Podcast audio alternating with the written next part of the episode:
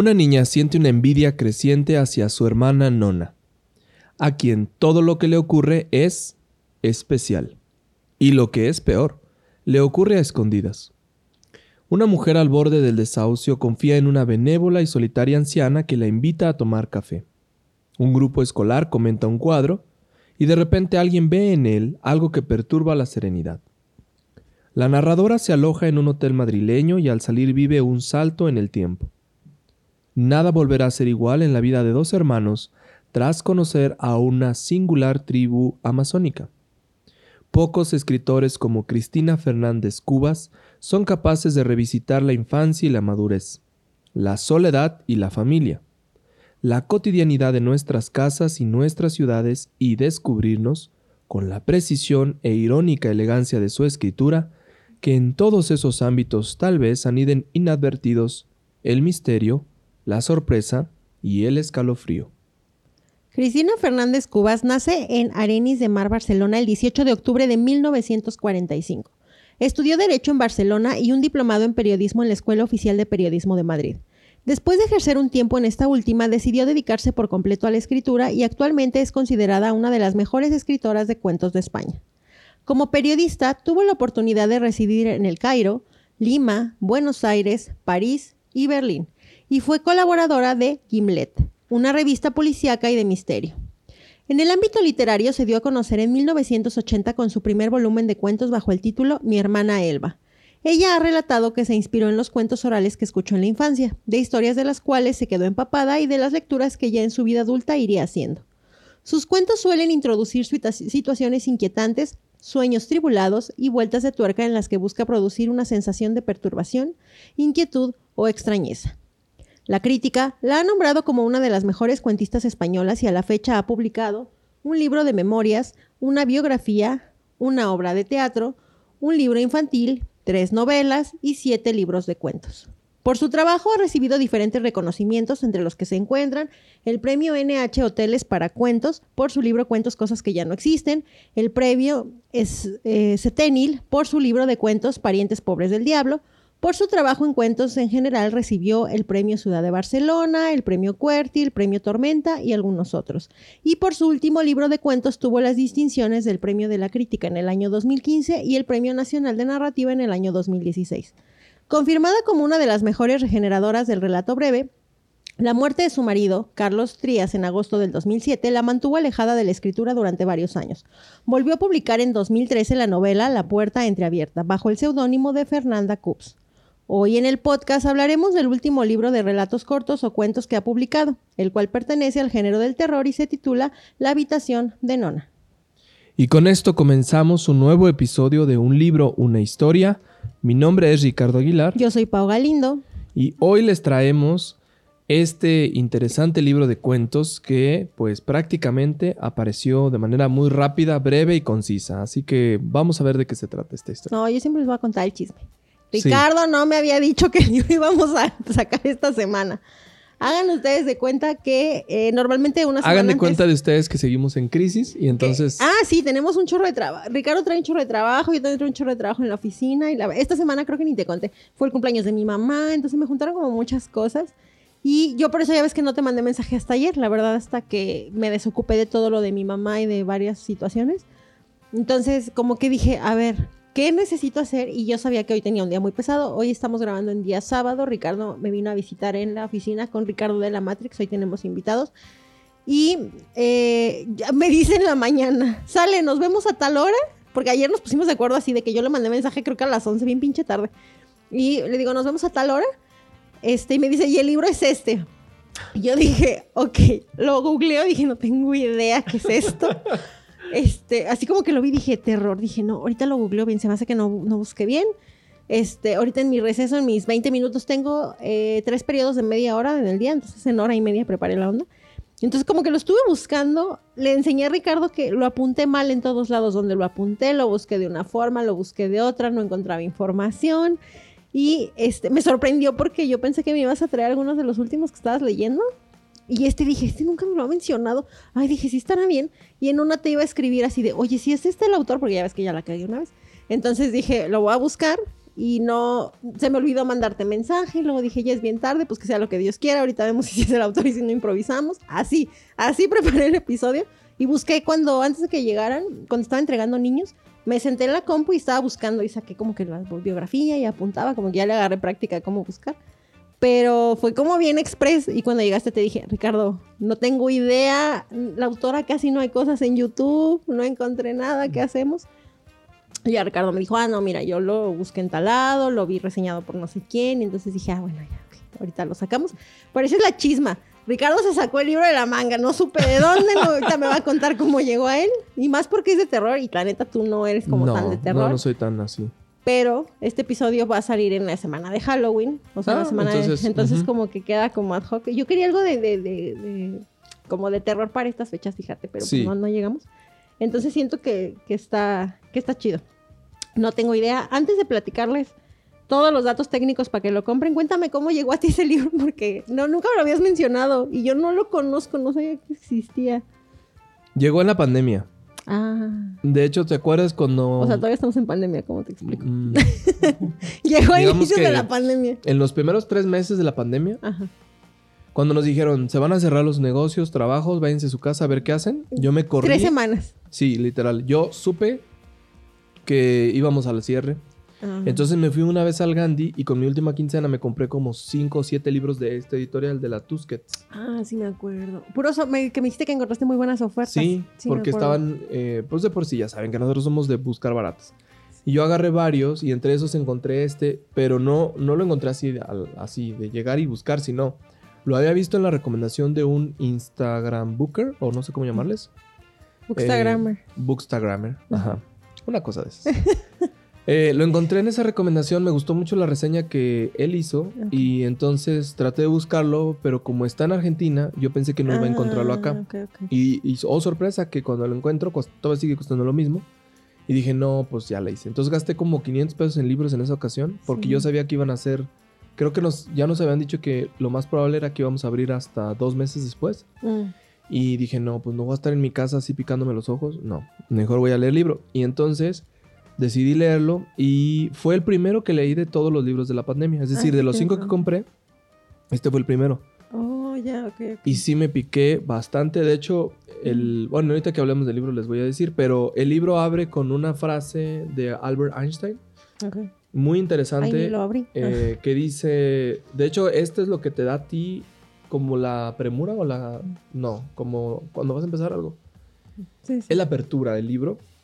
Y dice, la realidad es simplemente una ilusión, aunque muy persistente. Mm, y dije, no, hombre, esto va a estar, pero muy bueno. ¿Y ya sabías de qué género era y todo? Sí, porque había leído la reseña del, del Bookstagram. Ok. Ok. Pues, se me hizo curioso porque la verdad es que eh, Ricardo no le gusta. Yo lo me imaginaba como el medio fantasioso. No sé, ahorita me cuentas. La neta es que investigué, leí muy poquito porque no hay tanta información.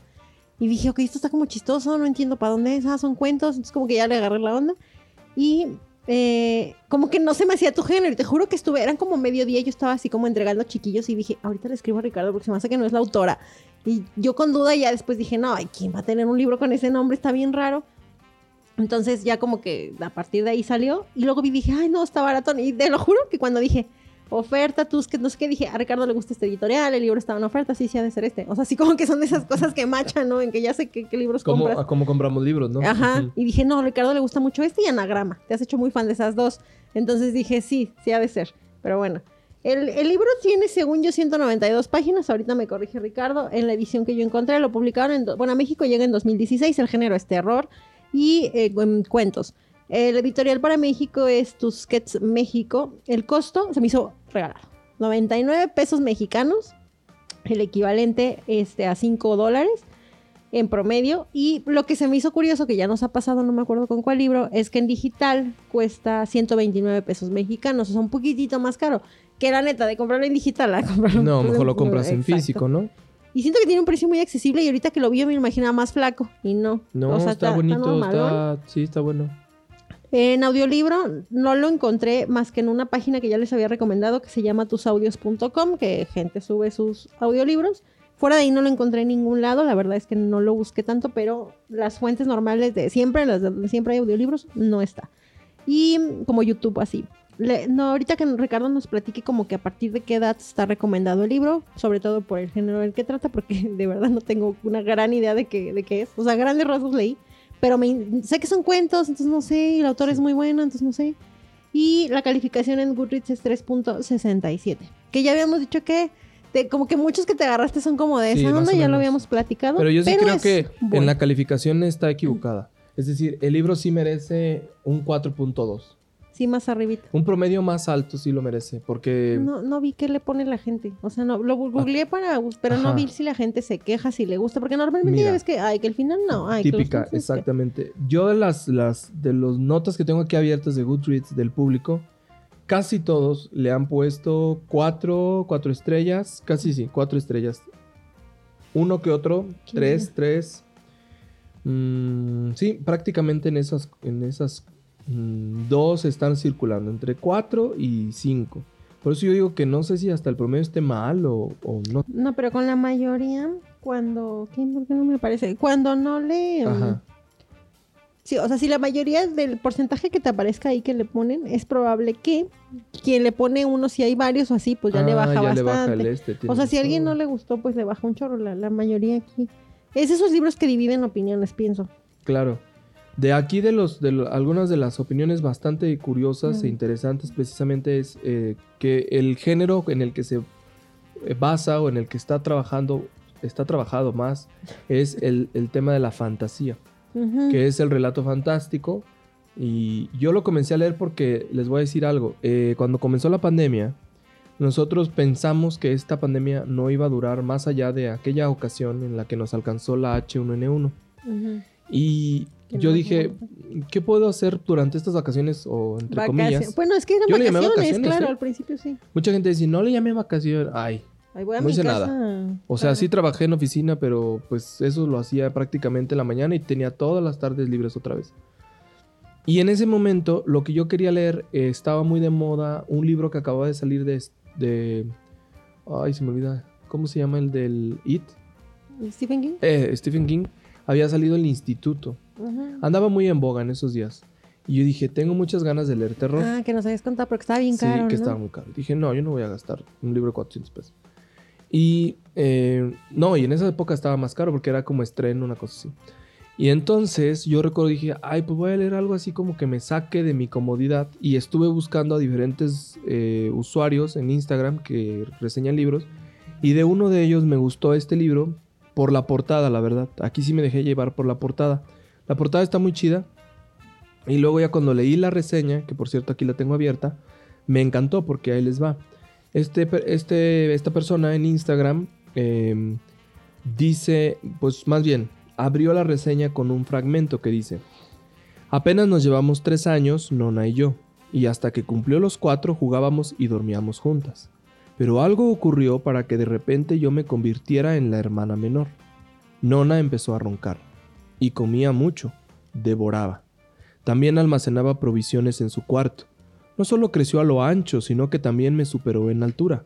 Y lo peor fue que poco a poco hizo de su habitación un mundo y yo dejé de tener el menor significado para ella.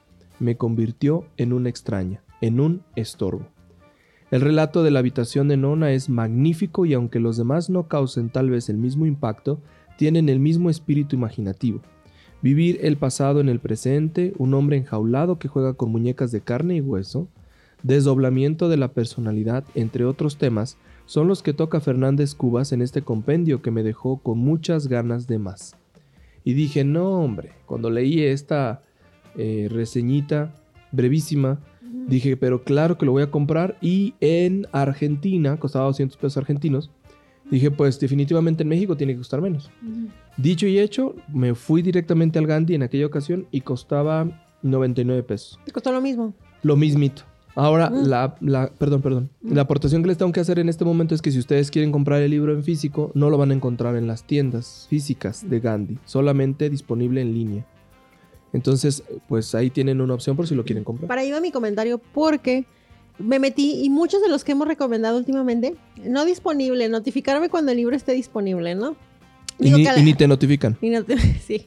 Cállate. otro- Escúchalo, Gandhi, no te notifican. El otro día, eh, yo estoy que- quiero juntar la, este, la saga de, Dolar, de la familia Dolargang- Dolarganger. o do- No me acuerdo.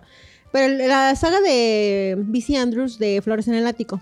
Que es- tiene un nombre, creo que es Dolarganger. o do- Porque Doppelganger es la otra cosa. Bueno. Llevo dos libros. Me faltan tres de la saga. Los libros de rep están en oferta, 89 pesitos. Y le puse, notifícame cuando el libro esté disponible. Me llega una notificación y en ese momento yo, o sea, dije, tengo 89 pesos en mi bolsa, ¿no? Entonces dije, ahorita, me tardé cosa de una hora en lo que me metí a la página. No, hombre, ni una hora. O sea, yo creo que estaba así como de que dije, ahorita en lo que me siento en el escritorio. Me meto porque me había notificado. Le pongo libro no disponible. Y yo dije, bueno, o sea, no, es, no siento que haya como demasiadas personas pidiendo el mismo libro. Como para que dijeran, tenemos cinco y ya se agotó en un 15 minutos. Dije, no, esto es puro pedo. Y oh, te lo juro, y me desesperó porque voy a la librería. No, pídelo en línea. Lo pido en línea, no está disponible. Y son libros que por- a lo mejor por su precio, pues no sé si se agoten, no sé si todo el mundo quiere esa saga, no tengo idea. Dije, no, o sea, estoy así como rendida a conseguirla. Y llevo dos, me faltan tres y nunca hay. Y creo que el 4 está bien caro, así de que 400 pesos. Y yo así, me voy a esperar a que tenga ofertón mínimo de ciento y cacho. Pero este me pasó hace rato que lo googleé, que dije, ay, de seguro ni ha de haber. Me meto, este sí está. Pídelo en línea y te llega no sé cuándo o eh, pídelo a tienda. Y el guapo me comentó, porque acaba de pedir uno, que le salió cucho. Lo pidió uno de Fernanda Melchor en Amazon y le faltan páginas. Páginas vienen en blanco. Este, y creo que lo acaba de comprar. No sé si es ese, no sé si estoy como mal, más cruzando información. Pero el punto es que le dije, oye, pero es que Gandhi cobra los envíos. Y me dijo, no, no sé si por pandemia ya no te están cobrando el envío. Así compres un librito de 100 pesos, te llega a tu casa por 100 pesitos, ¿no? Sí. Y él compró uno bien vara y le llegó y no pagó envío. Y antes tenías que juntar 500 pesos, creo, para el envío. Entonces dije, ay, qué genial. Entonces este es el comercial para todo el mundo. Digo, si les interesa el libro, en la librería de siempre lo pueden pedir. Creo que no te cobra costo de envío, al No. parecer. Y por ese costo te va a llegar a tu casa. Sí, Entonces vale creo la que está, está maravilloso en ese sentido. Porque pues sí, hay muchos libros que están agotados y este no, este no necesitamos un milagro del Señor para que para poderlo comprar. Y se me está atorando el café. Ustedes disculpen, quiero toser. Pero eh, cuéntanos, ahorita que estabas diciendo del personaje, entiendo que son cuentos, pero todos son separados, ¿no? Porque Nona es. Nona es un personaje. No, no es un personaje, Ah, pero no es todos los cuentos. Ah, hay un cuento de Nona y otros cuentos. Y empiezas con otro, ajá. Y hay otros cuentos. No sé cuántos son, creo que son siete. Son, aquí lo tengo, son seis cuentos. Ah, Espérame, espérame. eh, no me bueno. quiero equivocar porque los acabo de ver. Son seis cuentos, sí. ah. Seis cuentos. Los seis cuentos. eh, la habitación de Nona, hablar con viejas, interno con figura, el final de Barbro, la nueva vida y días entre los One. ¿Qué es eso? no sé. Pues ya leyó el libro. ¿qué O sea, sí sé, Ah, ok. pero no les voy a decir. Ok. Porque no. Mm. O sea, tienen que descubrir al final que es Was y si les digo, pues entonces ya. Ya te quedas, Sí, ajá, ok. ya les despolié. Ahora ya tengo la duda de qué es eso. Ahora mi, cerebro quiere, ajá, mi cerebro quiere, mira, Ricardo de la Matrix Está agarró el bien libro. loco, está bien loco. Ricardo Ajá. dijo, a mí me vale, yo voy a ver qué es eso. Con permiso, quiero ver qué es el libro. Sí. Sí, sí, literalmente. Si no lo van a decir en, en el podcast, yo quiero saber. Entonces, vi que está, entonces cada capítulo me imagino que es un cuento. O sea, te puedes echar uno en la noche así como de 30 paginitas, yo le calculo. Yo creo que se van a aventar dos cuentos por noche. O tres. Sí, está cortito. El, por ejemplo, la habitación de Nona es de 44 páginas. Mm. Entonces, eh, pero está tan, tan veloz que sin duda vas a querer decir, o bueno, ponle que uno por noche. Para llevártela tranqui, en una semana te chutas el libro. Ah, sea, exactamente. Mm, qué gusto. que eso me A gusta, mí eso me gustan mucho los libros, porque luego Hay unos de unos capítulos. un Qué cuento de gusto. 300 páginas y te faltan como 10. No. No, estos cuentos son cortos, pero están muy bien pensados y muchas, muchas personas en Goodreads, todos, todas apuntan a un mismo sitio, que es cómo es que Cristina Fernández Cubas no se haya conocido o no sea tan famosa en el mundo de los escritores por el estilo que tiene. Hay Mm. la contraparte que dice que escribe como una novata, escribe cuentos. Mm. Yo no puedo entender la diferencia porque no soy especialista. Pero lo que sí pude ver, por ejemplo, en la habitación de Nona es una especie de fantasía que en realidad nunca, nu- no, te das cuenta que es fantasía, sino que hasta que llegas al final y descubres quién es Nona y cuál es la habitación de Nona, dices que acabo de leer. El miedo es total y de hecho, no les voy a decir, ¿verdad? Obviamente. No Pero si tú estás sentada, estabas sentado en tu casa y terminas de leer la habitación de Nona, sí te da el ¿no? Como escalofrío. esa sensación. No, de- te da el escalofrío así Mm. de... Ay, Todos los cuentos dan miedo. O sea, Todos. todo el- todos te dan como ese. todos en el sentido de la locura. O sea, No sé si me explique. No, Ajá. espera. ¿Te acuerdas que recomendamos el de mm, uno de Mariana Enríquez de cuentos de terror? Que no cómo se llama. Nuestra parte de noche. No, no. espérate. sí. Los, no sé qué de... Las cosas que perdimos en el fuego. Ajá. Ese, mira. No, de nuestra parte de noche todavía no lo leo, pero ese todavía no. Ahorita lo. To- muy eh, largo. eh, Largo y lo caro. qui- Lo, quiero empezar, pero bueno. Este. De ese, me acuerdo que tú dijiste que era como terror, pero que era un terror más tirándole a lo humano. O sea, que son cosas que tú decías, ¿sabes qué? Te horrorizas de lo que las personas pueden hacer. Sí. ¿no? Eso para mí, yo te lo dije creo que en ese momento. O sea, sí está como, te da como cosa, pero para mí no es terror. Y sí, pues, eh, por ejemplo, a veces, no sé, si estoy hablando de... Estaba leyendo hace poquito un libro sobre cosas que pasaban allá en India. Entonces yo decía, güey, eso es terror porque digo, pobre gente, sus condiciones. O sea, pero no me da miedo, me da como esa impotencia. Mm, me da, Ajá, ajá. es otra emoción distinta, ¿verdad? Ajá, miedo no.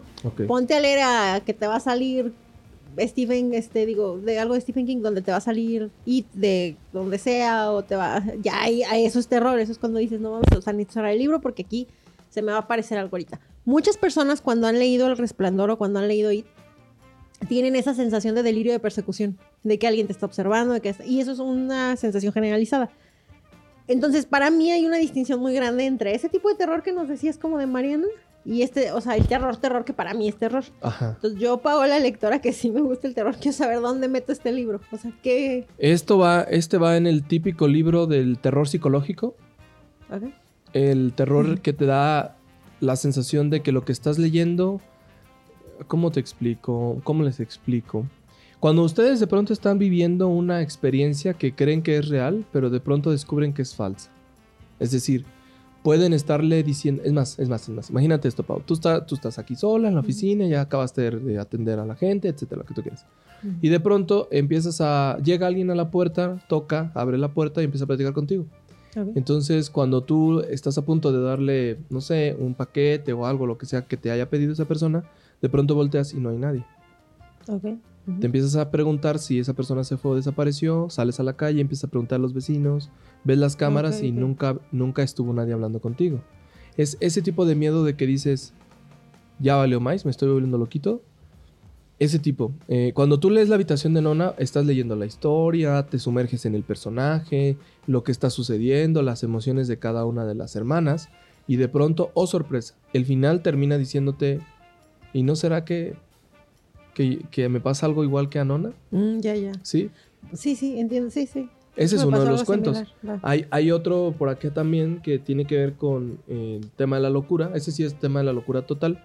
Hay algunos libros, digo, unos cuentos, uno en particular, que no les voy a decir cuál, pero ustedes lo pueden descubrir, que no me gustó del todo porque como que no tiene... mm, No va, digamos que todos se encajan perfectamente en este miedo a perder la razón o el sentido.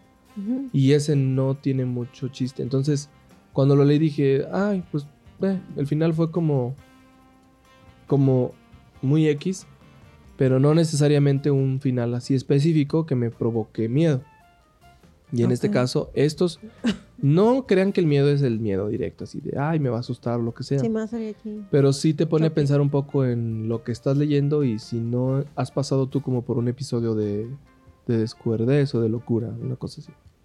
O sea, sí lo puedes leer como de noche. Sí, Porque hay sí, libros de sí, terror sí. que no, o sea, yo que no me acuerdo cuál, uno de los últimos que leí, que yo lo empezaba a leer y decía, necesito tres horas antes y luego poner así una caricatura de Mickey Mouse o algo, porque si no, la neta sí me sugestionaba, o sea, me iba a dormir estresada, de que yo decía, voy a soñar feo, o sea, no. Y pues cuando yo leo, sí trato como de meterme en el libro, ¿no? Entonces como que yo decía, no, este, en el día. Y lo leí en el día, no qué libro era. Pero de noche eh, hay terror que sí puedo, que digo, ah, vampiro, si me lo puedo chutar de noche y no pasa nada. Entonces lo estoy leyendo y estoy súper tranqui, pero sí distingo así como que digo, güey, ¿me quiero asustar ahorita? Necesito Quiero leer esto. que. Ah, pues sí, tienen que leer la habitación de Nona. Y ya si quieren después, los demás los pueden leer en mediodía, en la tarde o en la noche. No, no todos son buenos. Pero Nona es buenísimo. Y eso te va conectando con los otros cuentos. Ahora, hay una diferencia muy grande entre lo que escribió Mariana Enríquez, que como que el- todo el mundo la tiene como en el tema del terror.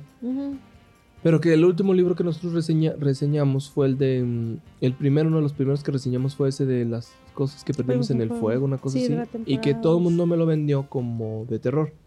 Pero en realidad no... Ujú. No tiene más eso, sino como que son anécdotas y al, al- a- ahí hasta cierto punto te deja una frustración porque no sabes para dónde va el cuento.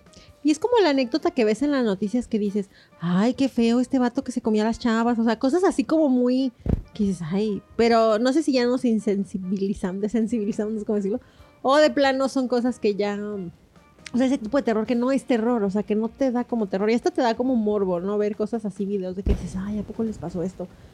Siento que va como más por ahí. De hecho, este lo que tiene, lo que incluye es que tú estás leyendo algo que puede ser que sea un episodio de locura, pero también vas a encontrar a locos en la historia que están ejerciendo de vida real, o sea, que están ejerciendo Mm. acciones en la vida real. Entonces, mm, son como las dos contrapartes, ¿no? Sí. Tú lector que lees algo que puede parecer que es locura, pero te encuentras a alguien en, la, en su locura que, que cree que lo que está haciendo es real. Entonces, este juego que hace Cristina es muy bueno, es lo que no te deja que tires el libro, te obliga a terminarlo, la verdad. Y hay libros que dices, ay no, ya, ahí muere. Ay, que, que sí, que dices, ya por favor que se acabe, ya no quiero seguir leyendo. Sí, sí, yo sé, me ha pasado. No me acuerdo, de algún libro te iba a comentar que era así como muy similar, de esos libros que, que sientes que la historia se pudo haber contado en menos hojas o así. Aquí lo curioso es que son cuentos.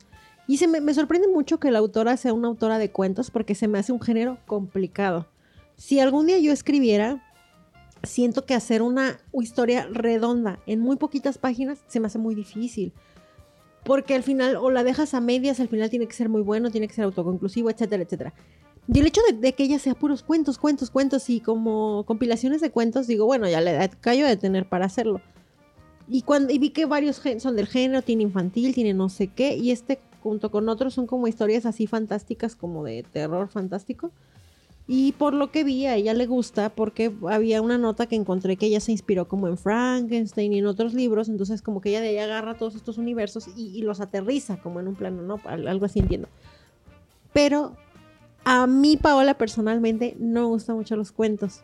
Es muy complicado que un libro de historias cortas a mí me guste, porque siento que estoy comprando como Libritos, como, ajá, como aislado. Haz de cuenta que sí, hay varios libros que te cuentan así cuatro historias diferentes y yo digo, o sea, está chido que todos tengan el tema, pero no me vendiste nada entero, me vendiste como pedacitos. Ah, yo te entendí.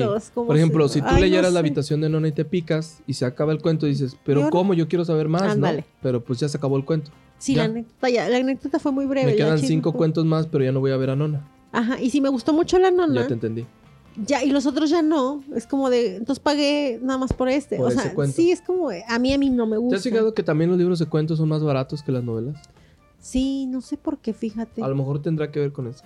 Sí, con esta cuestión de que pues a ver si pegas, si no pegas, si te Porque a lo mejor dices, ahí trae 12 cuentos, pero de los 12 cuentos pues, nomás me gustaron 3, pues entonces el peso, el costo pas- vale lo que pesa el libro, ¿no? A lo mejor tres cuentos muy buenos, cuatro muy buenos, pero el resto son relleno. No ubico ningún cuento largo, un libro de cuentos largos que sea más caro. Por ejemplo, de los últimos que compré tengo un libro que se llama Por una rosa, donde está Benito Taibo, Laura Gallegos, Benito Taibo con escritores españoles. Y habla, es un retelling de la, Be- de la Bella y la Bestia. Entonces en cada uno hablan de una historia. O sea, la, ubiquen la historia de la Bella y la Bestia. Cada cuento, cada autor hizo su cuento y hacen un retelling de. En este punto, me acuerdo del libro, me acuerdo de la historia de Benito, de Benito porque era mexa, hablan sobre los inmigrantes, una cosa así, algo, algo, algo por el estilo. A ver si no estoy confundiendo. Sí, hay libros que, que regularmente no, no son así como lo que estamos imaginando. En realidad, muchos de esos libros, eh, pues sí tienen como sus fallas, ¿no? En el sentido estricto de los cuentos pueden ser muy malos. Yo he comprado varios recientemente ahorita en estos días y me he arrepentido mucho de comprarlos porque de pronto son cuentos también. Pero ningún cuento me, me, me, me jaló. O sea, definitivamente me aburren, me agotan y termino dejando el libro a medias, pero ya me atrasó en mi reto lector. Entonces, lo que uno quiere a veces es encontrar un buen libro que, que te pique y que le siga rápido. Yo les, yo les traje este porque tenía otro que se llama Carne Cruda. Ese también lo compré junto. Sí. Pero se me hacía muy violento para lo que estamos viviendo y dije, no, mejor luego se lo reseño en otro momento. Y prefiero traerles algo más como por las fechas, pero que sí como que no que de miedo, sino que sí te pique y cuando acabes te dé el escalofrío así de, ay, qué, qué feo lo que acabo de leer, ¿no? Es como que nunca me pensé que este fuese el final. Entonces, lo que les estaba comentando, chisma, tuvimos una, para, una parada técnica, estábamos así como pausando porque te- algo pasó aquí ahorita con el audio. Entonces le digo Ricardo que iba a decir. El, comentario era que le digo que quiero traer una reseña, una temporada de puros libros, de que mi parte sean puros libros de terror. Porque siento que, ya lo he comentado, o sea, siento que es un género que como que no metemos tanto y si hay como buen contenido, entonces quiero ver, no sé. Y un paréntesis es que empecé a leer un libro, apenas lo empecé, le dije al guapo, ayúdame a escoger entre estos, es que no sé qué libro leer, de los digitales. Entonces le pasé y el de los que le puse me dice, no manches, me muero por leer este. Se llama Cadáver Exquisito de Agustina Basterri. Basterrica o Basterri. Y es un futuro en el que los animales se extinguen o something y ah, se tiene que empezar a producir carne para el consumo humano. Porque pues ya no, ya no podemos consumir carne de animales, ¿no? No sé bien la premisa, o sea, eso dice la sinopsis, necesito pues empezar a leer. Pero está súper interesante como esta onda en la que pues juega con esta parte de que ahora ya pues los humanos van a cometer canibalismo y no sé qué. Y vi una reseña de cómo está, está como medio gore el pedo. Entonces dije, el morbo me movió y dije, esto ve buenísimo. No siento que me vaya a dar miedo, más bien siento, y ni siquiera siento que me vaya a dar terror, así como, ay, a ver, vamos a comer humanos, porque lo voy a leer como es, como un libro. Ajá. Pero eh, como ese tipo de lecturas extrañas son de las que quiero encontrar y pues a lo mejor el, el libro por 99 pesitos. No, sí vale la pena, Puede- totalmente. puede De hecho, ese de cadáver exquisito también es de Tusquets, si no me equivoco. Sí, sí, sí. Porque también el, la misma persona que leyó este, también, ¿También ya leyó el otro. Y también Ay, lo ¿en tengo en mi lista. Más que no lo he encontrado también acá. Oye, no sé, no sé si en físico, porque ahorita la verdad no estamos para estar comprando en físico, pero a veces en digital son mucho más económicos y los pueden encontrar. Pero yo lo quiero, o sea, ese es uno de los libros que, que lo vi en una reseña y se me antojó y no sabía que este chico también lo había reseñado, lo, voy a buscar su reseña. Se ve buenísimo el libro, muy bueno. Yo las he visto dos, tres críticas por ahí y bueno, a ver si luego se los traigo al podcast, a ver, ya acabando. Para la siguiente temporada, porque tengo como varios, pero hay varios como medios grotescones que quiero meter, entonces siento que van a quedar como medios asquerosos. Pero bueno, la idea es que sea un libro que les emocione. Este se me antoja como, no sé si pensar como decir, diario me echo mi café y en las noches me, me siento así me como... parece muy buena idea. Así como Sí. esa onda, ¿no? De hecho, ¿qué les parece si vamos a escuchar un poco de lo que dicen los, mm, las personas que han reseñado este libro, algunas de las opiniones, Sí, porque luego tengo preguntas para ti. para darnos una idea más o menos de qué más abarca este libro? Entonces, por ejemplo, Daniela dice, qué sorpresa me llevé con este libro. Lo elegí porque tenía ganas de leer cuentos y no era muy extenso. Los cuentos tienen una atmósfera de horror cotidiano, con un poco de fantasía y locura.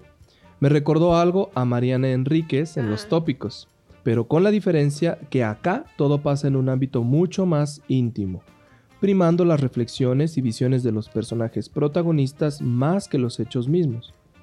También destaco que cada historia me hacía pensar que iba hacia un lado y después terminaba yendo hacia otro.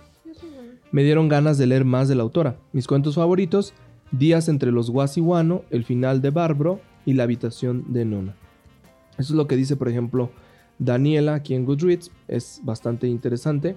Y, eh, por ejemplo, también Ariadna, otra persona acá, eh, dice, en verano me pongo nostálgica y busco y rebusco en la biblioteca hasta encontrar un libro que me recuerde a mi adolescencia. Cristina Fernández Cubas apareció en mi vida cuando me enfrentaba a la selectividad. Su libro fue un oasis pese a ser de lectura obligatoria. Por eso ahora, cinco años más tarde, siento que la habitación de Nona me ha otorgado la paz que encontré en mi hermana Elba, que es otro de los libros que ella ha escrito. Lo recomiendo muy mucho. Cristina nunca defrauda. Y alguien, por ejemplo, eh, que escribió algo, vamos a decirle que contrario, o sea, que le dio un poco de menos eh, puntaje, fue Enric Herz, que dice, primer contacto con los relatos de Cristina Fernández Cubas y no será el último. La forma de narrar de esta autora es casi mágica. Frases cortas, palabras simples y una capacidad de enmarañarte en su mundo inaudita. La historia de los dos primeros cuentos no me ha convencido. Algo tópico el primero y el segundo con un final que no me termina de funcionar, pero los otros cuatro, con mención especial para la nueva vida, me han parecido excelentes. Resulta fascinante la capacidad que tiene su prosa de transitar sendas limítrofes entre el realismo y el género, a menudo con un pie en cada lado y lograr con ello un enriquecimiento mutuo que dota lo cotidiano de nuevas interpretaciones y carga eh, la plausibilidad, lo fantástico. Por ejemplo, eso también lo comparte alguien más en estas opiniones que se han generado. Y finalmente les voy a leer la última opinión también que justamente escribió eh, el pibe lector, este Bookstagram, que fue el que encontré yo eh, precisamente para este libro. Y dice, qué inesperado descubrimiento fue esta autora con este libro en un remate por dos mangos. Me encantó su estilo, su prosa, las ideas para sus cuentos. Quedé encantado. Solamente una de las historias no me terminó de gustar, interesar, aunque también tenía su magia. Un placer esta lectura. Es decir, casi todos los eh, la gente que la ha leído está en este precisamente en este como concepto de poder escuchar la historia de esta manera. Entonces, pues ahí tienen en una muy buena parte la recomendación de Si están tan atorados como yo en el reto lector, que lo llevo a la mitad y creo que ya me voy a quedar ahí, pues a lo mejor les va a ayudar un montón. Todavía tienes dos meses. Ay, no. Es que no puedo avanzar, por más que ahorita empecé el monstruo, ¿un monstruo viene a verme? Ay, sí, de Ness. Patrick Ness. Eh, y yo creo que ya con ese... No, buenísimo, ah, buenísimo. Yo lo quiero Está para... Bueno, luego lo reseñamos. Pero está para llorar, eh, darte coraje, arrancar cosas, no sé. O sea, de las 220 páginas que el que tengo en en digital, ya voy en la 180. Entonces, mm, y fue hace menos de una semana. O sea, hay que leer libros así. Cuando yo les recomiendo esto, cuando tengan hábitos lector, digo, ¿qué? Bloqueo. Bloqueo lector. Dejen en pausa ese y déjenlo por la paz y retomen algún otro que ustedes consideren que vale la pena y que sean cuentitos cortos, por ejemplo. Mucha gente no, no nos hagan caso, pero no se decepcionen en Goodreads porque luego hay gente que dice, leyó 78 libros de los 78, 70 pudo, haber, pudo haber, leído puros cuentos de 100 páginas.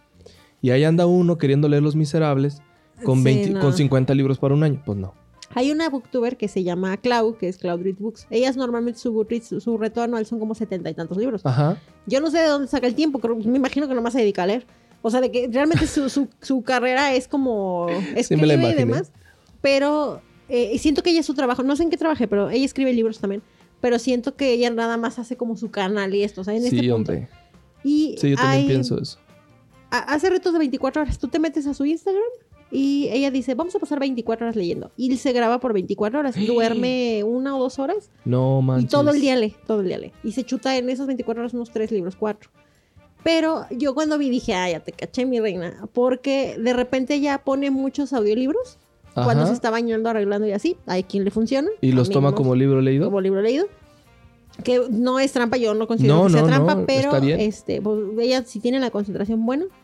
Y ella lee. es que puede estar escuchando y luego tú estás, ah, el pepino, ah, no, compré la calabaza, no lavé el baño, no esto. Y el, y el cuento acá y el cuento corriendo como estás, sí, no, no. O sea, como aquí nos está escuchando ahorita que de repente se le va. Sí, que dice, ¿qué? ¿Ya? ¿De qué hablan? se desconectó así. Pero también esta morra lee como que cómic, manga, libro infantil, entonces ah, ya leyó así como un libro de 50 páginas, un manga de puros dibujos, el libro normal que lee en el día de... Sí, sí lee muy rápido, o sea, sí, lee más o menos rápido. Entonces ya cuando leyó dices, güey, ya leyó cinco, pero tal, entonces entre todo su rack, ah, realmente son pocos libros largos. Comprendo. Y yo dije, tiene todo el sentido del mundo. ¿Yo qué les recomiendo? Ejemplo. Yo me acuerdo. Y quiero leer este El salvaje de Guillermo Reaga, que es una madre, son como 800 páginas. Sí, son bastantes. Y dije, eso lo empiezo en el año, en el año que viene. ¿Por qué? Porque así yo, ese va a ser mi proyecto de inicio de año. Me puedo tardar cuatro meses, cinco meses leyéndolo, pero a la par estoy leyendo otros. Pero ya no me trauma que voy avanzando con ese gordo. Si son libros muy grandes, yo les dije, se los recomiendo en digital, ampliamente. Como los de After, que nomás no los puedo acabar. Y lean libros cortitos en el Inter. Para mí, un libro cortito que yo le decía el otro día al guapo, le digo, pues para mí un libro de 400 páginas es un libro corto. Y él me dice así como de, no me digas. Ajá. Se queda viendo así como con cara de no manches, No, pues este entonces no es nada. O sea, este es de 200 no, este páginas. Para mí es un libro de la tarde. Para mí. Ándale, en dos días. El carne cruda, por ejemplo, el otro que les digo, ese es de 100 páginas. Ah, no, pues para la comida. Sí, literalmente. literal, sí. Pero, o sea, te digo, cada quien agarra como su ritmo, pero yo ya calculo. O sea, yo que sí conozco mi tiempo de lectura. Por ejemplo, ahorita estoy, voy a leer ese que está ahí arriba, que es La Noche de la Usina. Y ese libro yo lo vi, dije, este es proyecto de tres semanitas, tranqui. Así como que dije, tres semanitas me lo llevo así de 100 páginas por semana, o siento que está bien porque leo otros. Ustedes calculense así porque solo así avanzas. Si tú dices, voy a leer Los Miserables, voy a leer El Salvaje y voy a leer nuestra parte de noche, te vas a abrumar. No, no, Vas a ya. y Mejor ponte tu reto de tres libros por año y Ajá. entonces vas a terminar bien feliz. Pero hay gente que he visto que dicen 70 libros y empezó con la Biblia, ¿no? Entonces dices, no, pues aquí que acabes todos los libros, jamás, ¿no? Ajá, o sea, no- Pero yo también otra recomendación que les hago es, y que aprendí en estos días precisamente, fue por ejemplo Outlander o, Ajá, ¿cómo se llama? La Forastera de Diana Gabaldón, que a mí me encanta la serie y dije, no me la puedo perder este año. Entonces, lo que voy a hacer es que estos son, digamos, de mi reto de lectura están estos libritos, como dices. Y el libro gordo ni siquiera lo voy a tomar en cuenta para el Goodreads de este año. Si lo acabo, qué bueno. Y si no, ahí le voy a seguir porque Ah. no lo quiero leer bajo la prisa de acabar el reto. Entonces, ahora me doy cuenta que de las 700 páginas ya llevo leídas 520. Pues Ya prácticamente ya acabé y sin querer se va a agregar a la lista de lecturas de este año, pero nunca la pensé en Claro. mi lista de reto lector. Dije, despacito, ahí de poco a poquito hasta que acabe. Así llevo Los Miserables y también llevo como 180 Pero páginas. el miserable está denso, ya habíamos hablado No, eso es como está denso. 2000 Yo, yo también lo quiero releer. La edición pero- que tengo creo que es de Ay, qué 1500. bonita, sí. No, la mía es de Porrúa, está bien gacho. Pero es que venden unas más bonitas. Porrúa de libros bien feos. ¿Te acuerdas que ese fue el que me costó 19 pesos? Sí, te- ya lo he dicho aquí públicamente, todos saben Y que te de odio pasta, por eso. sí, de Y pasta aparte- dura. Y yo creo que fue un error de Gandhi. A lo mejor. No, luego sacan como ¿Sí? remates de mía, ya se vale edición, ya saquen. Órale, ajá, de 19 pesos la compré. Pero tiene uno que andar cazando el ofertón, o sea. Sí, totalmente. Compré uno del Papa Francisco, sí, ríanse de mí. eh, de las fotografías de los grandes del National Geographic, pero en el Vaticano, de 100 pesos, 120 creo, y ahorita lo acabo de volver a ver en la nueva edición y en mil, casi mil setenta, mil una cosa, dije, no, claro que no lo voy a comprar, pero en 100 pesos ha sido una ganga. Sí, yo, yo tengo libros de pintura que he comprado así, como de obras de, de arte. 50, 60, 70, Ujú. pe- 30 pesos, sí, sí, y sí, ya sí, son sí. como que. Y luego vuelven a salir y salen Salimos. disparadas, ¿no? Ahorita vienen las ferias de libro que las van a hí- híbridas también. Ahorita está la de Oaxaca y luego sigue, no me acuerdo cuál, y luego sigue la chida, la, la de Guadalajara. Tienen muchos problemas. Pero sí, está complicado ahorita cómo van a hacer todo esto, pero en las ferias de libros sacan ofertones. O sea, chequense esas temporadas, visiten las páginas. Aquí en San Luis ya ve quién se la vayan a hacer. Hacen la de la universidad. No, ya no. No, no, la iban a hacer y se Ah. canceló cuando recuerdas que volvimos a los Al- al alza de contagios y se canceló, pero ya estaba es lista. Que sí, está, la gente se chica. Y la de Guadalajara, lo que he escuchado y es que el gobierno Sí, no quiere que, que se abra No, no, va, Eh, va a ser mitad y ¿como mitad. híbrida? ¿no? Ajá. y hay unas notas, ahorita en Milenio y en algunas otras eh, diarios, Excelsior, están mostrando mucho como la opinión de, de- del creador de la, fe- ¿qué? la De la feria de. Guadalajara. Y está muy rudo e insistente que dice, no, la feria se hace presencial porque se hace presencial. Pues es que es la experiencia, la verdad la filma, nosotros teníamos la esperanza de Sí, poder de ir, ir. pero de- yo quiero ir cuando esté presencial al 100. libros, muchos libros. Sí, claro. Y cuando lleve así, yo creo que 10 mil baros en mi cuenta, decir, ¿estos 10 mil son para libros? Sí, no, y si, y Mire, y si me das voy a 15, con- 15 me gasto. Me voy a llevar este mis, ¿cómo se llama ese? La casa de campaña, mi sleeping bag. Y los 10 mil pesos son para las Para los libros, de verdad. Es mi sueño así de la vida ir a la fila a derrochar dinero. Este, yo creo que sería lo que me podría hacer más feliz en este mundo. Antes de morir, sí, así de que de esos donde te cumplen los deseos, eso necesito en mi vida. Pero cuando esté todos los stands, o sea, cuando esté como... Te imaginé con un carrito de esos de supermercado Sí. que la gente se roba así en la calle y que ya va. No, de, tengo, "Eh, uno, ten, po- ten". tengo uno portátil que se hace así en cuatro para cargar cosas, sí. Ay, y la, no, y no, la no. FIL te lo manda a tu casa. O sea, ya cuando llevas, haz de cuenta que tú puedes ir a, a los módulos de paquetería. Porque Ajá. hay gente que, o hay gente que es normal y va por un libro. Y hay gente que dice, yo me compré 50. Entonces vas y lo que haces es que los metes a Ay, tu código mira, yo y no te los sabía a tu eso. casa. ¿sí? Ah, Ya no te- ya no tienes vienes que con tus llevarte el carrito. maletas. Ya, ya, ya, ya, ya, con razón. Y tú pues, así de que cada, hoy compré 10, vas y se los dejas a Sí. tu apartado Oye, pues está súper chido eso. Y al final te dicen, no, pues tu paquete cuesta 50 kilos, es tanto. Sí, Y sí quiero comprar así. Sí, sí, vamos. mira, este año no, pero en 2022 Ojalá. que Ojalá se nos haga ir a la vuelta. y, no, y nos llevamos a todos los posibles así a comprar libros. ¿sí? Por favor. Pero bueno, regresando al punto, si hacen la, la FIL, busquen las temporadas de ofertas. De verdad, en la FIL de Guadalajara meten en muchas este, librerías y editoriales descuentos. Entonces, si dices, yo quería como que este libro, experiencia que esté esa temporada y a lo mejor les ahorran unos 100 pesitos en cada libro. Exacto. Ahorita está la de Oaxaca, pero no hay ofertas. Entonces, y va, viene la de Guadalajara y no me acuerdo cuál otra acabo de ver. Y no, aquí yo no sabía que ya la habían cancelado. La Sí, se canceló. Bueno, es que le tocaba en septiembre, en el mes de la Ah, universidad. pero pues ya Ah, sí. Sé que en marzo hacen una, porque yo por mis Sí, cumpleaños hay otra. Siempre tengo dinero para esa fecha para comprar al menos un Es libro. como, de hecho esa feria es como más localita, más chiquitita, sin tanta actividad, es como más de la autónoma. Nomás para que compres Sí. libros. Ahí también he comprado unos baratones. de- Yo también, de muchos de historia sobre todo. Sí, ya me sé. encanta. Pues es que solamente así. Y luego, No, sí.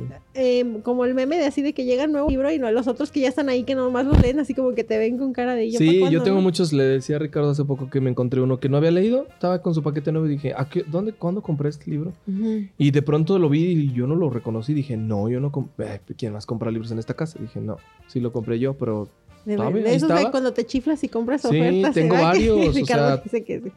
Es que a veces le decía, salgo del trabajar y para, pues ya sabes, la terapia y así es Gandhi. Bueno, libros. Sí, ay, bueno, a ti que te queda cerca, sí. Y entonces ya camino y digo, nomás voy a ver. Y siempre el nomás voy a ver es salir No, con uno de pues no, 50, es que no se 80 puede. pesos, 30, 40, en fin. Pero, Pero a ti bueno. que sí, seguro, yo sí soy media piqui como para que digo, no, si no sé nada, no lo conozco y no sé qué, no me espérate. Pero ya Ay, cuando... Es que yo creo que debe haber un síndrome del comprador de libros porque Sí. dices, no, voy a juntar para nuestra parte de noche que cuesta 600.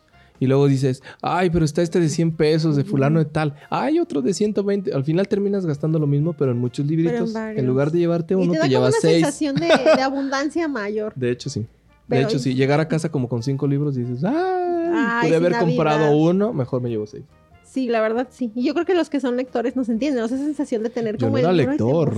Y me emociona ahora comprar muchos libros. Ay, sí, a mí siempre me ha emocionado. Ahorita que no tengo tanto dinero me frustra mucho, pero me gusta como estar leyendo, pero realmente a mí me emociona así como llegar y decir así de Libros, ajá, sí. y ponerlo en el librero así. Aunque ahí están, pobres me ven, hay muchos que quién sabe si algún día los vaya a leer, Pero ya están en tu biblioteca. pero ya están en la biblioteca. Para que luego Gandhi no salga con que no hay.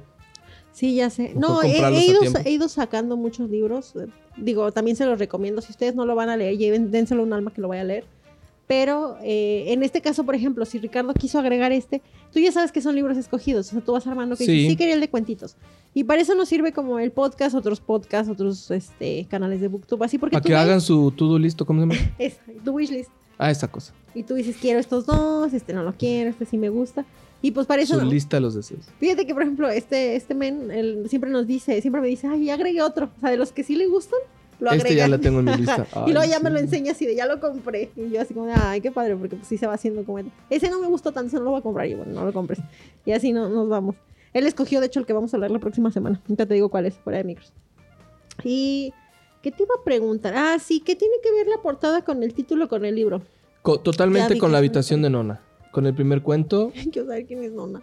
no, no les puedo decir. No, no les echa a perder toda la historia. Nona, ah, ¿Nona es un nombre o es Nona como palabra ¿Abuela? italiana? Sí, parecido. Ah, va. Sí, tiene que ver las dos cosas. Ah, ok. Entonces, porque sí dije, busqué y con, con el Nona. Sí, que es, el de, nona. regularmente a las abuelas o a las Oh, mamás ok, se se dice dice nona. Nona. Sí, sí, sí. Y entonces eso sí es un personaje. Ah, madre. Sí, creo que Es sí. la vecina. Sí, Y el que la portada es el cuarto del que está hablando. es la habitación de Nona. El punto es que no les puedo decir más porque ustedes tienen que descubrir quién es Nona. Y si les digo quién es Nona, pues ya se acabó la Nona. Ya, la- ya, ya, aparte el cuento tiene 40 páginas, entonces no hay para dónde. no, ajá, no hay para dónde hacerse. No, no, no, no, tienen que leerlo. Ok, el, ¿qué edad- ¿a qué edad recomendarías este Híjole, libro? no menos de 18 años. Está fuerte. No, pero es que puede llegar a ser como perturbador en, algunas, en algunos puntos. Ok, que no Eh, lo entiendo. Que no lo entiendan y que digan, Mm. eh, en lugar de, de gustarles el libro, digan, ay, ¿qué es esto? Bácala. Mm, O mm, otra gente que diga, ay, no sé, es que... Sí, sí, sí. Perdón, el no- tema de la fantasía sí está muy mezclado con algunos episodios de locura y creo que no, no, no, no sería lo prudente. Pueden leerlo, claro, pero no para nosotros. No, yo no lo recomendaría. Para mí no sería prudente recomendarlo para alguien menores, menor de 18 años. Ok. Sí, ya cuando eres adulto ya puedes. Adultos sí, porque ya lo agarré, ya le agarras la onda y sabes que estás leyendo ficción. No te la tienes que creer. Pero va a haber gente que Ah, no. va. Que Ya diga. "¡Ah! si pasa esto en la vida real y así. O sea, no. No, no, no pasa. Pero bueno. En las historias, tú que nos decías ahorita, te hago un paréntesis para a ver si no te, te pongo a pensar mucho. Que cuando lo estás leyendo te da como esa sensación de pasó, no pasó, te queda. ¿Se te vino algo a la mente con el libro? Sí, de tres cuentos sí. A ver. De tres cuentos sí, porque creo que todos hemos experimentado esta sensación de experimentar algún episodio paranormal Sí. y que tú consideres que fue tu mente y que no, no pasó eso, pues.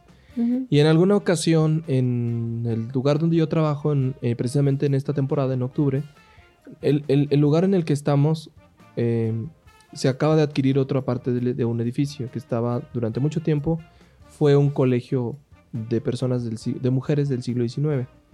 Entonces en este sitio decidimos que para poder atraer público a que lo conociera, decidimos hacer recorridos nocturnos. El lugar donde trabajo antiguamente era un convento. Pero el, el convento está muy tranquilo, tú puedes estar de noche, no pasa nada, no hay ruidos, nada de esas cosas que típicamente la gente busca. Pero nunca habíamos experimentado la parte de atrás, que es la segunda sección del espacio, este edificio arquitectónico del siglo XIX. Hicimos el recorrido nocturno e invitamos a una de nuestras compañeras de trabajo a que se vistiera de monja coronada para que Ay, viera el recorrido.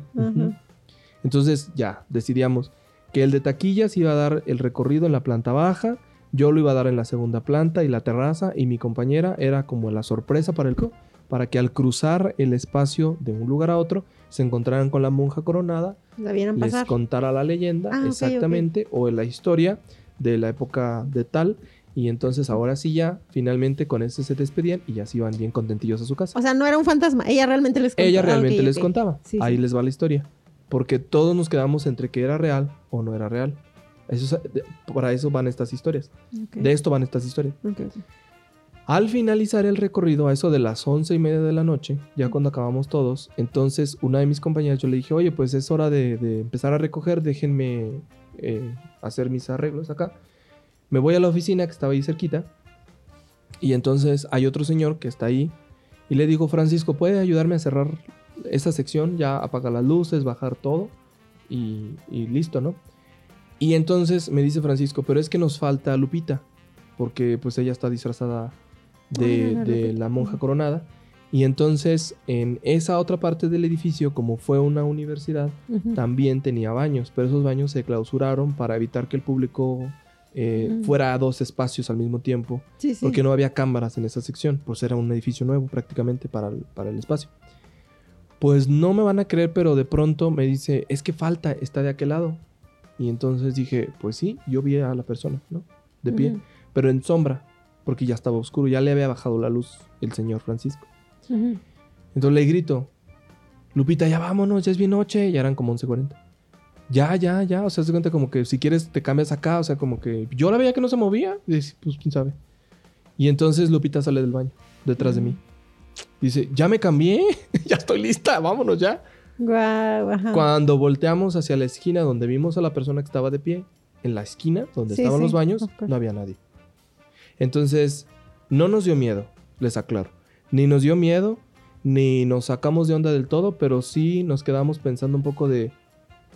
O sea, fuimos nosotros que vimos como la figura del, del pilar o... No, no lo creo, sí vimos a la persona. Eh, Sí, sí. pero nos quedamos pensando en la semana si fue real o no fue real. Así son los cuentos de esto. Mm, bueno, fue- ajá. Por eso cuando tú lo, lo- lo lees y descubres quién es Nona, dices, ay, Nanito, qué miedo. ¿Sí?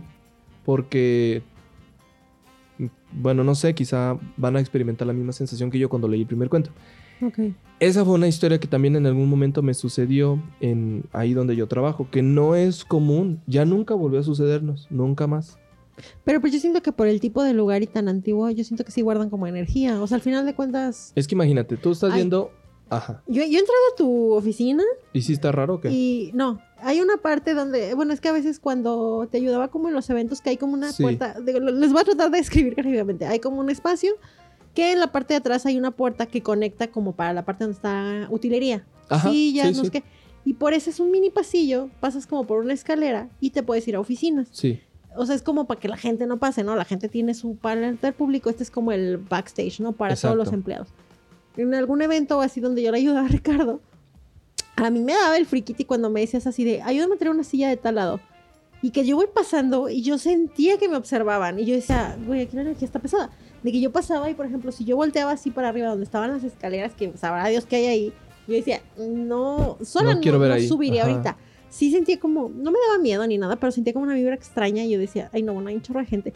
Una vez me acuerdo que me mandaste a sacar como unas cosas que había como en un mini cuartito de ahí Sí. mismo Y yo estaban sacando y yo sentía que había alguien así como atrás de mí, o sea, como la energía. Bueno, ¿no? sí, sí hay una sensación muy regular de acompañamiento. Ándale, de y en tu oficina sí se siente. Sí, O sea, está, ya está chistoso. también han estado ahí, también como que no se siente uno muy quieto. Sobre todo cuando empieza a caer la noche, como que igual, no te sientes solo, te sientes como que hay alguien más. Sí, sí, está chistoso. Bueno, pero también fue un convento de hace 300, Sí. 400 años. Entonces, esa fue una de las historias que a mí me sucedió en algún determinado momento. Y la otra que también van a, va, van- va a ser parecida a, esta historia es que eh, mi abuela murió en el 2009. Y pues creo que en un aniversario la fuimos a visitar en el cementerio. Y a un par de cuadras, a un par de cuadras, a un par de tumbas, estaba el- la tumba de alguien más. Pero eh, para que ustedes me puedan entender mejor, yo sentía que alguien, como, al, como cuando alguien te dice, "Tss, tss", ¿no? Mm, Como cuando alguien te habla a la lejanía, pero no te quiere decir como por pena. Yo decía, bueno, pues ¿quién me está haciendo como, como, como ruido? Como que si pusiera atención, si no hay nadie, estaba mi familia a un lado de mí. Estaba Esa ya me la habías contado a mí. Sí, estuvo prosigue, muy prosigue. fuerte. Y entonces em, yo me acerco a la tumba y me doy cuenta que fue un joven, un jovencito, como de nuestra edad más o menos, que eh, murió en un accidente automovilístico y yo conocí a su amigo, porque yo intenté tener una relación con su amigo, no se dio nada, pero él me contó la historia y la Pero- supe, ¿no? Ah, ok, ok. Ajá. Cuando vi el rostro de la persona que estaba ahí, y que por cierto era guapísimo, era un hombre guapísimo, me, me- me conecté con lo que estaba ahí o no sé. El punto es que me quedé un poco inquieto, yo me fui de regreso a San Luis, a la ciudad donde vivíamos, y entonces pasan varias semanas y empiezo a experimentar una extraña necesidad de entrar a Facebook, que era donde estaba su cuenta, y buscarlo con el nombre que yo había visto en la tumba. Lo busco y lo encuentro. Entonces me doy cuenta de cómo sus publicaciones, de cómo era su familia, de que era así como muy dicharachero, como que era una persona muy feliz y todo el mundo le, le, le quería. Además, como les digo, era demasiado atractivo, entonces eso también hacía que la energía fuera muy fuerte. Bueno, el punto es que algún día me invitaron a trabajar en un taller, en una actividad para niños, pero en un instituto tecnológico. Yo ni idea de que este cuate tenía una relación directa con la escuela sino que a la mitad de la escuela, mientras yo iba a trabajar con un material con un telescopio, me quedo como menso, así, paralizado a la mitad de la, de la escuela, literal. Y alcanzo a escuchar en mi interior, o no sé si mi interior o mi exterior, ahí es donde digo que la habitación de Nona y estas cosas se parecen mucho, que me dijo alguien, espérame, déjame ver cómo es mi escuela, cómo está mi escuela. Y yo me paralicé, pa, o sea, literal fue que yo me quedé duro, literalmente de los brazos, y sentí como cuando les quiere dar un resfrío, que sienten como que tienen fiebre, pero tienen frío, Ah, como pero con no. el cuerpo así, cortado. Fue instantáneo y lo primero que alcanzo a responder en mi interior es, pues esta es la escuela. O sea, como que le seguí la corriente a quien me habló. Y yo recuerdo que había dos amigos por ahí, Diego y Omar, que los conoces muy bien. Ujú. Y ellos me decían que qué estaba haciendo ahí en medio, Sí, parado sí, en medio, así como que córrele, necesitamos el material que traes en la mano, ¿no? El pedestal para el telescopio, pero muévete. Y yo estaba ahí medio menso todavía y ya, quedó ahí. Después me voy enterando así como que dije, bueno, pero ¿qué conexión tenía? Porque yo sé que el que me habló fue él Ujú. Sí, este, sí, este del- chico de del la tumba, ¿no? Y entonces vuelvo a investigar y entonces eh, recuerdo que en una de las investigaciones que estaba haciendo en internet descubro que el instituto de donde él estaba le dedica una esquela. Ah. Y ahí descubro, oh sorpresa para mí, que él era estudiante de esa escuela.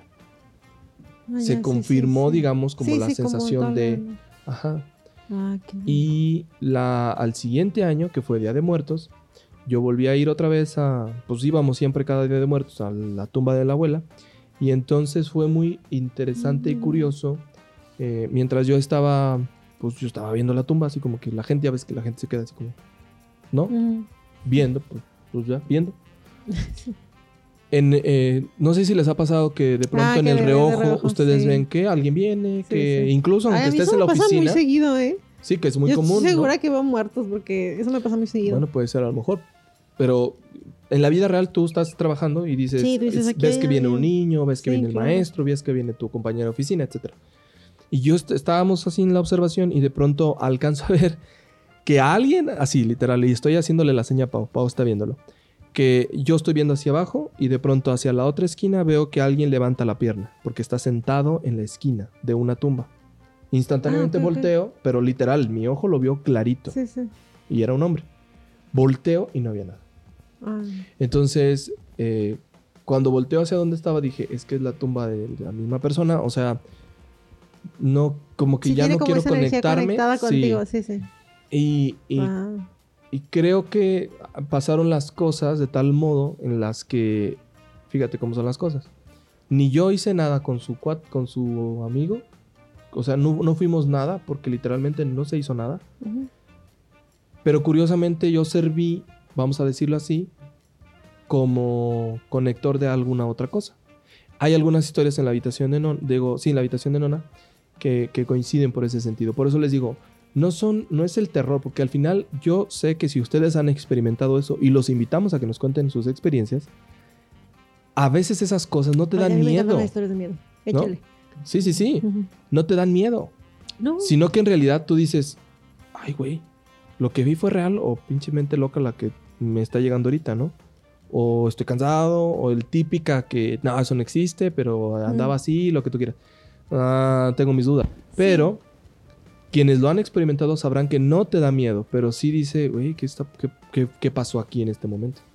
Ahorita cu- cuando yo estaba pensando en la historia para el libro, estaba justo, me estaba acordando que hace eh, poco, pocas veces coincide que mi tía, mi mamá y yo eh, desayunamos, comemos lo que sea juntas, porque pues los horarios son muy diferentes. Mi mamá, mi tía, no me acuerdo, estaban de vacaciones y coincidió con el cumpleaños de mi tía, entonces estábamos un día desayunando en la casa. Y ellas, por alguna razón, se estaban acordando de sus casas de la infancia. La casa en la que yo estoy ahorita con ellas, que es la casa de mis abuelos, es una casa muy grande que ya está construida. O sea, no era así. Entonces eran de, ay, la casa llegaba hasta aquí y no sé qué. Y te quiero, la historia se conecta con la tuya porque como esa historia de que dice son fantasmas, no son fantasmas. Ellas como que creen y no creen. Y mi tía le han pasado, mi tía, mi tía Oye, la que soltera. casi como todas las personas. ¿Creen y no creen? ¿Creen o no creen? Es que, por ejemplo, mi tía no se sugestiona, pero eh, mi tía tiene como una energía de que siempre le han pasado cosas chistosonas, porque pues ella le ha tocado cuidar a todos los que han sido los más viejitos de las casas, ¿no? Entonces ella me contaba que tenía una... Me a mí me pasó algo que me dio miedo cuando yo estaba joven. Mi tía no es así de que exprese, ¿no? Cuando algo le pasa y ese día nos contó anécdota y mi mamá se sumó a la anécdota. Mi tía y mi mamá se han de llevar unos quizás ocho años de diferencia de edad. Entonces, cuando mi mamá era una niña de cinco años, mi tía era una puberta. Y eran un chorro de hermanos. Bueno, estaban hablando de que son dos anécdotas conectadas. La primera es en la casa en la que vivían en Jicotencal. Tú si ubicas la calle, los Sí, que claro. son de San Luis se Sí, ubican. Son sí, casas sí. bien viejas. Y son de esas casas que tienen como patio y zaguán. Eh, mi, mi- como me lo describieron y como yo conozco las casas, según ellas me decían que entraban. Y son de esas casas antiguas y que tenían unas cocinas, que su cocina era enorme, enorme, enorme, enorme y tenía así como, colgaban como trastes del techo y que el horno así súper antiguo y que ellas se acuerdan así de la casa. Pero que si tú te seguías al fondo, imagínense la casa de la película Roma, así me la imagino, así como de esas casas bien viejas, que tenía como unas escaleras que iban como a un cuarto que no estaba construido. Esas escaleras son importantes. O sea, tú entrabas y decías, aquí está la casa, te vas al patio y el patio son como los cuartos, son de esas casas que los cuartos están como alrededor. Y el baño era un baño común y estaba al fondo. Y son de esos baños que decían que no tenían baño. Me estaban contando que tenían como una letrina y bueno, así el trauma de la vida. Entonces, que ellas estaban muy chiquitas, que ellas tenían precisamente entre 5 y 13 años cuando vivían ahí. Y que mi tía se acordaba que ella no le gustaba ir al baño en la noche, porque ella se tenía que levantar, tenía que salir al patio, tenía que cruzar el patio a oscuras porque no había luz. Llegaban al baño, el baño era una letrina bien fea y dice mi tía, no, yo no, o sea, yo me aguantaba, yo me machinaba hasta que amaneciera. Pero que si tenía que ir al baño, que ella siempre se acuerda qué pasaba y que en la escalera siempre veía a alguien. O sea, como si se asomara como una persona así como greñuda, ¿no? Y luego mi tía, ¿pero cómo? Y dice mi tía, pues no sé. Y luego, ¿y te daba miedo? Y me dice mi tía, pues es que yo en ese momento, como decía, como que. Y si yo le decía a tus abuelos, no era con tus abuelos me dijeron así de, ay, ¿qué fue? O sea, en ese tiempo ni nos pelaban. Y aparte me iban a decir que estaba loca. Y dice mi mamá que ella se acuerda que los cuartos eran de esas casas antiguas que tenían como que se- de puertas esas de madera, con vitral Sí, típicas de la época. de la época. Y que ella se acuerda mucho que justo cuando pasaban esas como cosas de que ay se veía, Dice mi mamá que siempre pasaban cosas, dos, una, que los trastes en la cocina se les movían, porque ellas decían así, la cocina está bien lejos, o sea, es el cuarto de allá del fondo, y que siempre se veía que estaban trasteando esos trastes que estaban como colgando, pero que mi abuelita era como de ahí no es nada. Y dos, que todos mis tíos, incluida mi abuela, siempre escuchaban cadenas. Siempre escuchaban cadenas arrastrándose en la casa, que ellas estaban así dormidas. Aparte eran un buen y la casa tenía como dos cuartos, entonces dormían como ratones, así como seis y seis y que iba que siempre veían que las cadenas así como cuando se van arrastrando arrastre, ajá. y que no ve, veían como la sombra abajo pero no se veía en el vitral. Ya. entonces que dice mi mamá a mí me daba un miedo. Yo era una niña así de 6, 7 años. Dice, "No, yo me, así me en la cobija me refundía y que después de eso si quería alguien ir al baño normalmente veían esa sombra en la escalera que era quién sabe. Y que las dos lo tienen súper grabado y nunca nunca nunca nunca habían coincidido en la anécdota hasta ese día que estábamos desayunando Exacto. que mi mamá Que dijo cada quien lo había vivido no manches de había- manera independiente, creyendo. Mira qué buen ejemplo, porque creo que los cuentos de la, la habitación de Nona van por ese camino. Es decir, es ese típica, esa típica ocasión en la que tú dices, la loca soy yo, ¿no? Ah, sí. Que estoy viendo esto.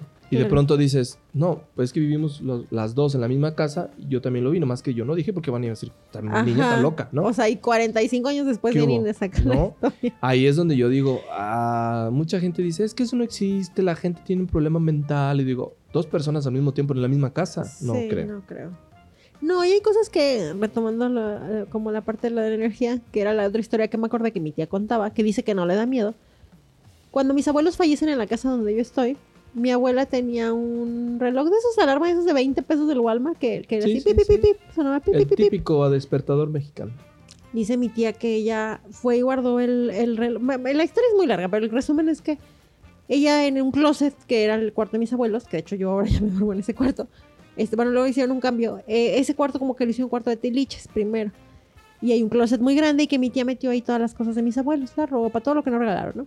Se fue ese reloj, que era reloj de mi abuelo. Y no me acuerdo ni para qué lo usaba, pero era un despertador. Que la alarma sí, hasta yo la recuerdo, el pipi, pipi, bueno. Dice mi tía que cuando falleció mi abuela, eh, duró tiempo de que todos los días sonaba la misma. A la misma hora tenía 5 de la tarde el reloj. Y que mi tía de, ¿por qué suena? Y dice, yo me acuerdo, yo juro que yo le quité la pila al reloj.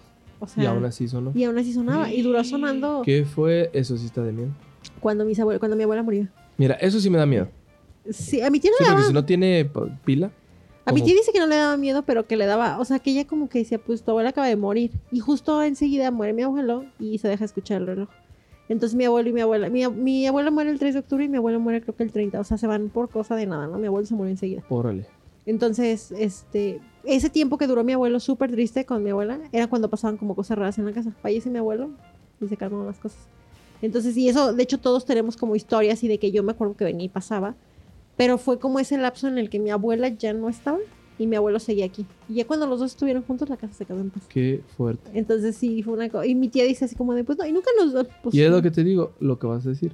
Nunca da miedo. pues, Sino no. que dices, ay, está muy extraño esto, ¿no? Sí, sí, O sea, sí. siempre uno busca y tiende a, da- a buscarle la racionalización y está bien, porque algunas cosas tendrán su razón. No como un día que yo me asusté en mi trabajo porque se veía una máquina de escribir y era el picaporte de la puerta que le hacía como máquina, ¿no? Y entonces yo me terminé riendo de mí mismo. Dije, ay, pues yo pensé que alguien escribía en una máquina de escribir. Qué y era- loco. No, pero ahí en tu, en tu oficina hay Bueno, mucho siempre ruido. asustan. Se prende el aire. Todo, de todo todo. pasa. Pero sí, fíjate, también, eh, yo, eh, por eso les digo que esta, estas tres historias o cuatro historias que les contamos coinciden mucho con lo que van a leer en la habitación de Nona. Cayeron perfectas, que no son de terror, pero que ahí pasaría. O fui yo loquillo que Mira, vivió esas cosas. bien acomodadas. Ya pudimos, ahí con eso ya sacábamos nuestro librito de cuentos. Uh, Seis cuentitos, tú te sacas otra y me saco sí. No, yo tengo más. Y ya, sí, a ti te sí, no. No, bueno, está bien. Entonces siento que va por ahí, ¿no? A lo mejor que dices, son puras anécdotas bebés y ya las juntas y es una, un libro de anécdotas, porque en realidad no es un libro completo. Pero eso me sonó, cuando lo estaba escuchando dije, me- porque Sí. me acaba de pasar lo de mi mamá y eso me lo contaron, entonces dije, a ver si la atiné iba Sí, por ahí la totalmente, historia. totalmente. Ah, Muy bien. No, y aparte, mm, no, no, siento que esas historias a veces nos ayudan como a, co- como a volvernos más conscientes. No sé cómo explicarte, o sea, como de que, como más crédulos, como no de pensar así de, ay, no, claro que no todo es absurdo y todo, porque eso siento que pierdes esa capacidad de imaginar. Y a veces los libros así te ayudan como a volver a decir, sí es cierto, a lo mejor pasa esto, sí, como... Sí, es que a veces cuando uno racionaliza todo, pierdes la magia, ¿no? De Sí, lo existente sí, a tu alrededor. Entonces, si realmente quieres racionalizar todo, pues cuando leas un libro de este tipo y tú digas, no, es que eso no existe, pues ni siquiera le vas a agarrar el saborcito. Más bien, por eso a la gente le encantan las historias de terror y Mm. en esta temporada, ¿no? Sobre todo.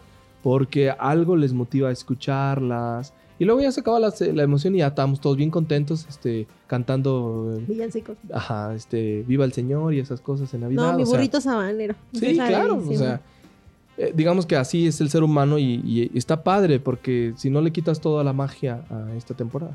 Y yo creo que todos, todos los que nos escuchan tienen una historia que les pasó. Cuéntenos, cuéntenos "Sí, ahí en los gusta el chisme". comentarios o ahí en, ajá, en las redes sociales, ahí escríbenla, escríbanlas y si la próxima semana nos da chance, pues igual decimos una que otra. Ah, sí, sí, sí. Para que ustedes se sientan este, reconfortados. Sí, si alguien tiene alguna historia que le pasó y no la quiere compartir, me van a hacer extremadamente feliz. A mí me encanta saber qué le pasó a todo mundo en otros lados. Entonces, sí, por favor, háganoslo llegar y lo estaremos leyendo. Por ahí tengo un par de comentarios que nos, nos, nos estuvieron saludando por ahí. Qué padre. Entonces, pues bueno, muchas gracias a los que nos mandaron mensajito y nos saludaron. La, la última pregunta que tenía, porque vi que la autora tiene un chingo de libros. ¿Leerías algo más de la autora? Yo no Absolutamente. Pero no he encontrado nada para agregarlo que conocía. se me Como que sea como... Es que son cuentos. Ay, como sí, que- y como en esa época leí mucho cuento por lo- el tema de la pandemia, como que se me quitaron las ganas. Pero ahora que lo traje otra vez de vuelta, quizá valga la pena echarme otro cuentito. Y hago- ajá, Sí, como fíjate. en pausitas. Sí, yo voy a, voy a sumergirme porque yo no conozco nada de ella. Y para ver, para conocerla, porque siento que es una autora que, que al menos a los que vivimos en México, para los que nos... Porque ya sabemos que nos escuchan de muchos lados de Latinoamérica. En México a veces no llegan tantas cosas del otro lado del charco, sino famosas. Sí, Entonces, a ver, y, y quiero aclarar que no encontré una sola reseña en YouTube de este libro, no, ni de ella. no. Entonces, bueno, esperamos que esto les haya dado como una guía un poco. Lamento no traerles como más información de que miren, la autora hace más esto y todo. Porque la neta no sé, porque no hay. O sea, realmente yo quería que sacar más info de ella y no encontré, entonces eso me Sí, frustró un es poco. complicado. Pero por lo que pudimos, aquí se los trajimos. Y ya, creo que ya son todas mis preguntas. Ahora no alcancé a investigar. Disculpen ustedes, muchas gracias. ¿Qué más datos tienen? Ya, libro. pues literalmente eso es todo. Ok. Eh, Es que en realidad no les Léanlo. podemos dar avance de ningún cuento porque pues No. matamos las historias. Entonces, eso también es una desventaja de los cuentos. Que a la hora de quererles contar un poquito de alguna... Ay, no. De hecho, ustedes busquen las reseñas. Van a ver que nadie Nada. te cuenta nada. No, la reseña ni la entiendes. La pala sinopsis es No, como no, de. no. Ajá. ¿qué Casi nadie quiere tocar el tema de ningún cuento porque como son cortititos, ay, pues ya te echaste el, el- a lo mejor el resumen o la, o la parte más importante y pues ya echaste a perder el cuento. No. Mejor disfrútenlo, les va a gustar mucho. Léanlo en estos días, van a ver que Eso les va a encantar. Sí, sí, sí. Sean mitoteros y lean. Sí, ahora que sean como las vibes de Halloween, agárrense un libro de terror al que les guste. En, esa, en ese fin de semana que va a ser Halloween, no se vayan de peda. Hay mucha, hay este semáforo verde, hay mucha gente en la calle. Mejor hagan algo en casa tranqui, una película así. Y siempre leer un libro como que sí te da el mood. Como que a ver si no invocan Totalmente. algo en su casa, ¿verdad? Sí. Pero, Nah, no. da- Este, este acuérdense que es más de miedo mental que otra cosa. Ok. Entonces, y les ya luego a ver qué les traemos de terror para las siguientes temporadas. Ahorita fuera de micros le comento a Ricardo, el libro que les tengo para la próxima semana está muy bueno, la verdad. Bueno, está muy sencillo, pero está muy bueno el tema. Y los invito a que nos sigan en todas las redes sociales. Muchas gracias a todos los que ya nos siguen en Facebook, Instagram, Instagram, Twitter y YouTube. En un libro, una historia o arroba podcast de libros. A mí me encuentran en mi Goodreads como Pau Galindo y en todas mis redes sociales como Pau Galindo o arroba soy guion bajo Pau Galindo. En el Instagram de libros, que no he subido nada, arroba los libros de Pau. Y a mí me encuentran en. sí, ya sé, perdón. Y a mí me encuentran en Instagram. eh, no, en Goodreads como Ricardo Aguilar Martínez. Ahí síganme porque ahí tenemos. eh, ah, ahí en mi Goodreads van a poder encontrar otra lista de cuentitos. Como otras, otros cinco libritos que no voy a recomendar aquí. No, pero que si ustedes quieren leerlos y que son del mismo género, para no aburrirlos obviamente, pueden ir a buscarlos ahí en el Goodreads. Ahí están la lista de cuentos de Tusquets. De hecho, Tusquets Ah. tiene mucho de esto. Ah, ok, ok. Sí. Y también en la arroba los libros de Rick. Ah, sí. tienen, Ah, sí, también en arroba los libros de Rick. Si tienen alguna recomendación de un libro que quieren que reseñemos, díganos, pero tampoco se la manchen porque nos han mandado unas de sagas de 6, 7, 8, 15 libros. No, por favor, que sean como libros sencillitos que podamos reseñar con mucho gusto. Porque hace poquito me llegó otro de, de un chick flick, no me acuerdo que de un libro de adolescentes. Creo que son 14, o no sé, los y dije, no, chavo, No, espérate, son un chorro. Entonces, algo más tranquilo que podamos reseñar y les prometo que sí, se los traigo. Y ahí tengo pendiente El Señor de los Anillos, que ya me dijeron que si no me van a retirar la palabra si no lo reseño, entonces prometo pronto traerles El Señor de los Anillos. Y ya nos escuchamos la próxima semana. Usted disculpe si no le dimos tanta información del libro, vaya, léalo, cómprelo. No, yo digo que eso estuvo bien. Sí, no sé que no les spoileamos, porque Ricardo siempre Ah, les no, quiere no. spoilear. O sea No, que ya aprendí- No les dimos datos. Entonces, pero les antojamos con nuestras historias para que vean más o menos cómo va la vibra. Y cuéntenos sus historias de terror, de verdad me van a hacer muy feliz. Nos escuchamos la, la próxima. sí, también vi la cara del gato así de... Ah, el Bueno. gato nos está aquí acompañando en. El gato es una. Está. Ustedes Es no nos otra ven. entidad. Luego nos van a ver, luego vamos a hacer transmisiones. Pero está, está Ricardo, estoy enfrente de Ricardo. A mi izquierda, derecha de Ricardo está Ricardo de la Matrix. Y a mi derecha, izquierda de Ricardo está el gato. Estamos así los cuatro, viendo hacia el centro. El gato está incluido en la conversación. Entonces está como chistosón aquí como está el panorama. Eso no lo van a ver ustedes, pero ya se los describí. Estamos aquí todos en- en- haciendo quórum y el gato es parte de esa plática. Claro. Nos escuchamos la próxima semana en no me acuerdo, capítulo de un libro. Una historia. Bye.